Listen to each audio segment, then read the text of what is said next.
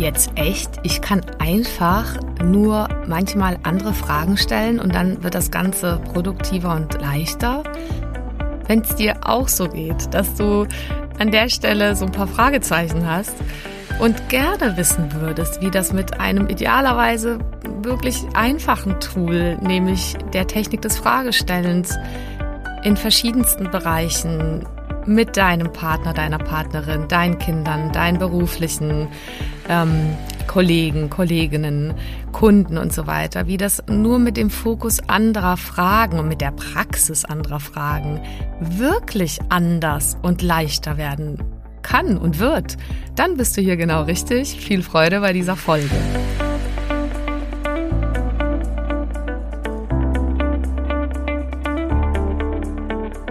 Hi, schön, dass du da bist. Ich bin Carolina Schuler, Life Coach, Mama von vier Kindern und mein Mann und ich hatten früher ehrlicherweise auch nicht immer eine Idee, wie genau das eigentlich gehen soll, Beruf und Familie gemeinsam zu schaukeln. Und vielleicht kennst du das, diesen Traum, dass beides gesund, selbstbestimmt und erfolgreich möglich ist. Und das ist es.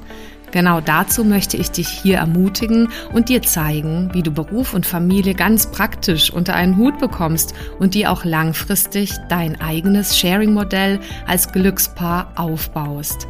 Lass uns also gerne diese Nummer gemeinsam angehen, denn ich weiß, es lohnt sich.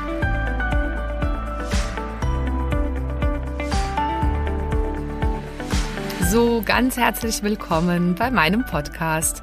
Glückspaare fürs Sharing von Business und Family. Ich freue mich riesig, dass du wieder eingeschaltet hast.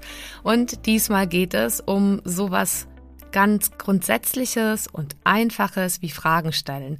Und wenn es dir so geht wie mir, dann laufen all diese Dinge oft so automatisiert ab. Und ja, wir machen uns ja Gott sei Dank nicht ständig darüber Gedanken, was wir so denken und sagen.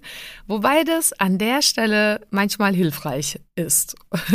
Und ja, vielleicht hast du Lust, mit mir so mitzugehen durch die ähm, Folge, bei der ich dich äh, durchleite durch zwei Bereiche, nämlich einmal Fragen, die du an dich selbst stellen kannst ähm, sowie in anderen Bereich Fragen, die du an andere auch mal stellen kannst. Und ähm, das habe ich jeweils unterteilt eben in das, was so manchmal automatisch aus mir und vielleicht auch aus dir rauskommt an Fragen, bei denen ich aber, wenn ich ganz ehrlich bin, merke, dass es das Ganze verschlimmbessert oder auf jeden Fall nicht äh, leichter macht oder besser. Und ich zeige dir dann jeweils, was man stattdessen fragen könnte. Und warum mache ich das? Ich mache das deswegen, weil es für mich ähm, also ich bin ja so auf der Suche nach so auch praktischen Dingen, die kein Riesenzauberwerk sind, aber dennoch letztendlich Hintergrund haben, zum Teil auch eben aus der Lebenserfahrung vieler Menschen kommen oder aber auch untermauert sind inzwischen, zum Beispiel aus der positiven Psychologie oder aus anderen auch wissenschaftlichen Richtungen, die alle sagen, wenn es gelingt, diesen inneren Move, Wandel oder diese Veränderung hinzukriegen von einer Perspektive aus einer doch opfrigen Haltung, die wir alle natürlich nicht haben wollen und nicht haben, aber in der wir uns dann gelegentlich ähm, wiederfinden, wie dieser Perspektivenwechsel daraus aus dem Opfer rein in eben so eine Art Lebens gestalterische Macht. Ja, ich nenne es bewusst Macht, die wir alle haben und vielleicht doch noch so unterschätzen, wie dieser Perspektivenwechsel wirklich gelingen kann. Und das ist ja so ein großes Thema, finde ich oft. Da kann man auch wirklich tausend Sachen dazu machen, auch viel theoretische Sachen. Aber ich mache jetzt mal so eine praktische, nämlich allein, dass du das nur mit Fragen auch gut hinkriegen kannst. Also fangen wir mal wirklich damit an, ähm, dass ich dir mal ein paar Beispiele konkret bringe aus verschiedenen Lebensbereichen, die du mal so für dich antesten kannst dann auch. Also nehmen wir mal ein ganz praktisches Beispiel, dass manchmal so eine Frage aus uns so rauskommt. Also es fühlt sich fast schon so an, als könnten wir nichts dafür, aber ich meine, das sind schon unsere Gedanken. aber auf jeden Fall ist es so eine Frage wie, ähm, Warum versteht mich denn XY nicht? Also warum versteht mich einfach mein Partner, meine Partnerin an der Stelle nicht? Oder warum versteht mein Kind nicht, was ich eigentlich gerade meine? Oder vielleicht, warum versteht mein Kollege, mein Chef, mein Kunde nicht, was ich meine? So, jetzt kannst du mal probieren, wie gut sich diese Frage anfühlt, äh, beziehungsweise welche Effekte sie hat. Du, also genau, kannst du mal testen. Ich habe das dann schon mal probeweise mehrmals für dich ausprobiert und mache das natürlich auch immer wieder. Aber ich finde das so spannend, sich jetzt zu überlegen, wie könnte ich denn stattdessen diese Frage stellen? Weil ja ganz ehrlich, dieses Warum versteht er mich nicht, da werden wir ja schwarz vorforschen und uns überlegen, natürlich, kommt man vielleicht mal dahinter, nur diese Frage hat so Potenzial aus meiner Sicht eher zu lähmen, eher zu pathologisieren, also in irgendwie sich selber schlecht zu fühlen und schlecht zu machen oder den anderen schlecht zu machen. So, und bringt halt wenig. Jetzt könntest du stattdessen dich fragen, wie kann ich mich denn XY gegenüber erfolgreich verständlich machen? Also, wie wäre, angenommen, das wäre möglich. Wie könnte ich das denn machen? Wie könnte ich mich dem verständlich machen? Von dem Punkt ausgehend forscht unser Gehirn ja nochmal ganz anders nach, okay, Möglichkeiten. Was ist so in meiner, äh, vielleicht meinem Möglichkeitsraum?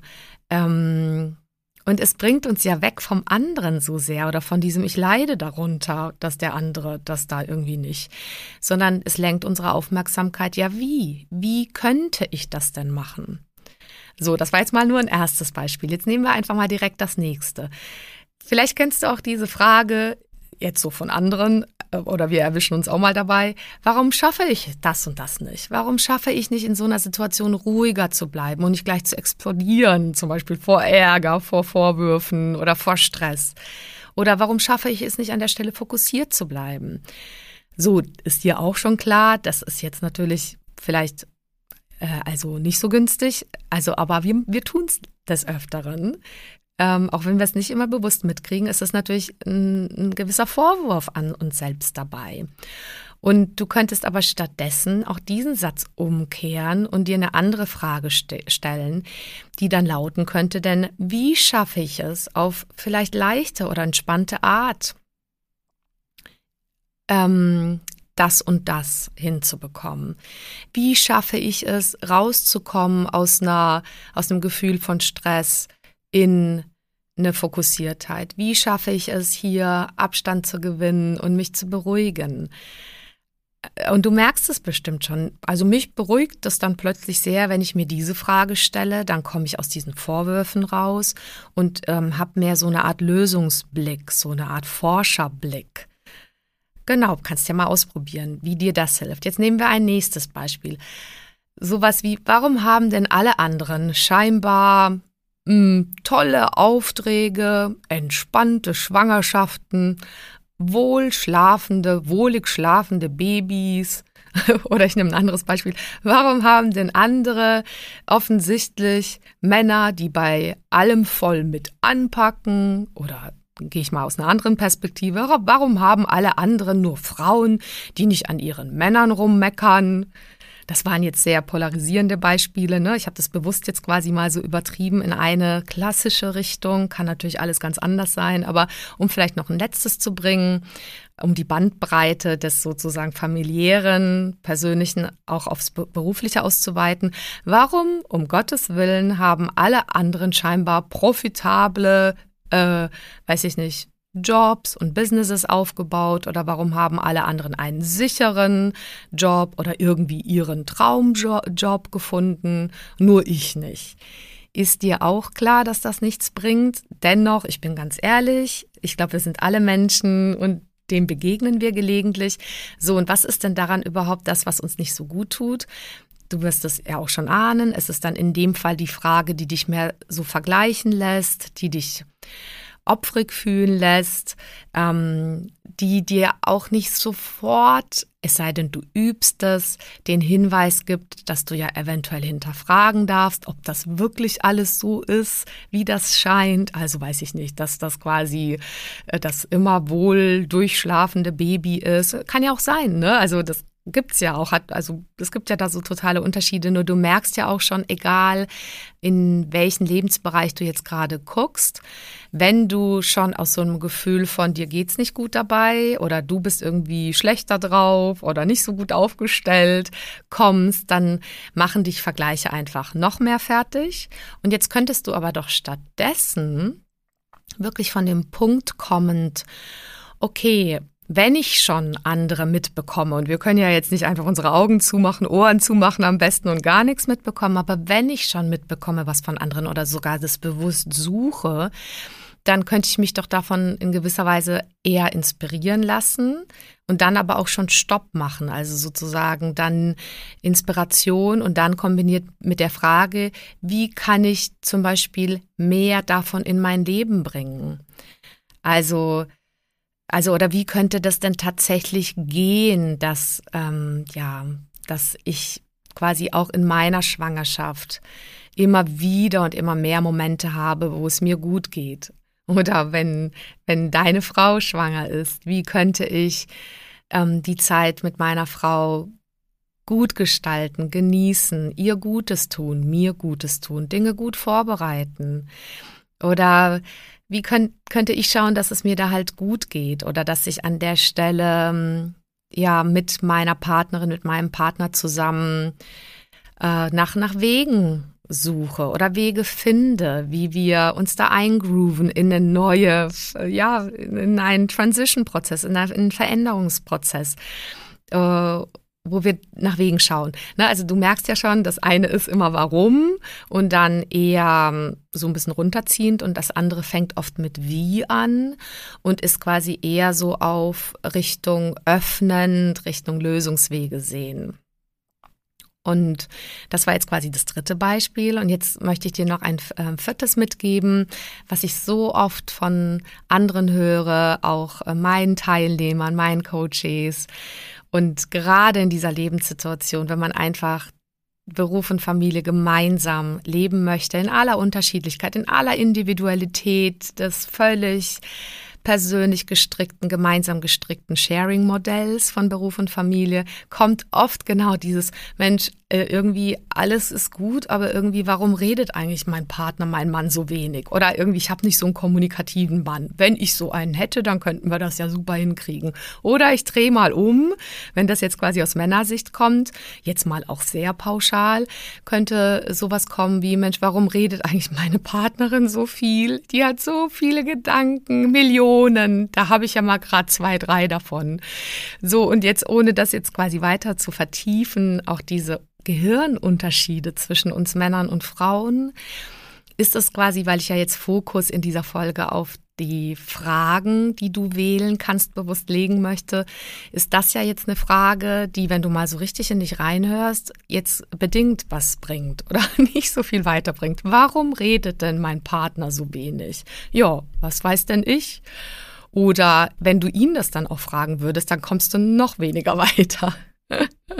Du könntest einen Wunsch formulieren an deinen Partner. Das wäre aber auch nochmal eine andere äh, Folge Richtung Kommunikation. Und Wünsche hören andere Menschen ja auch viel lieber als Vorwürfe. Ähm, und so könnte so eine Frage ankommen, warum redet mein Partner so wenig? Und auch dir bringt sie nichts. Wenn du dir die nach innen stellst, ja, da kannst du forschen, bis du schwarz wirst. Jetzt könntest du dir aber stattdessen doch die Frage stellen, wie kann ich meinen Freund, meinen Mann dazu einladen, gerne mit mir zu reden? Oder als Mann könntest du dir die Frage stellen, Mensch, wie kann ich eigentlich meine Frau dafür gewinnen, dass sie mir gerne zuhört?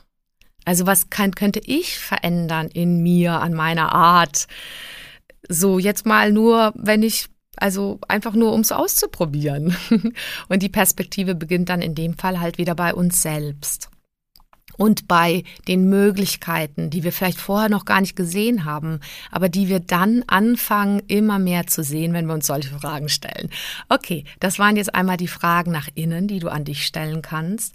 Und ich sage jetzt noch mal ein, zwei Fragen, die du quasi auch an andere stellen kannst, aber mir fallen ergänzend noch welche ein, die äh, da habe ich jetzt quasi keine Gegenüberstellung von schlecht, also oder von ungünstig zu probier mal was anderes zu fragen. Also ich ermunter mich ja selber immer darin, ähm, wenn ich das denn wach mitbekomme, ermunter ich mich auch mal, probier doch mal eine andere Frage. Wie fühlt sie die sich denn an? Vielleicht besser, ja, dann könntest du da weitermachen. Und zwei will ich noch gerade ergänzen, die ich auch so wichtig finde, sowohl für diese mh, mm, Nummer zu Hause als auch eben für den Beruf die mir unglaublich helfen, die ich mir einfach grundsätzlich immer wieder stellen darf. Und die eine lautet, was würde ich denn jetzt tun, wenn ich einfach keine Angst vor Fehlern hätte? Und ganz ehrlich, auch quasi in so einer Situation, ich habe neulich ein Interview geführt mit einem Papa, der dann wirklich erzählte, zum Beispiel von so einer Situation, okay, dann hatten die beim ersten Kind die Muttermilch abgepumpt und er war dann halt einfach mal einen ersten Tag alleine mit dem Baby. Und ja, natürlich hatte er Angst, dass das schief geht und das Baby hat erstmal nicht getrunken. Aber also auch da ist so die Idee, nee, nee, wir sind schon gut aufgestellt. Wir können wach beobachten. Das wird uns das Baby schon zeigen oder das Kind oder der Kollege. Und wir geben unser Bestes und das ist mehr als gut genug. So und einfach dann halt diese Frage, was würde ich denn jetzt als nächstes tun, wenn ich keine Angst vor Fehlern hätte? Und das hilft sowohl dieser Situation zu Hause, wollte ich gerade sagen, als auch eben im Job mir immer wieder.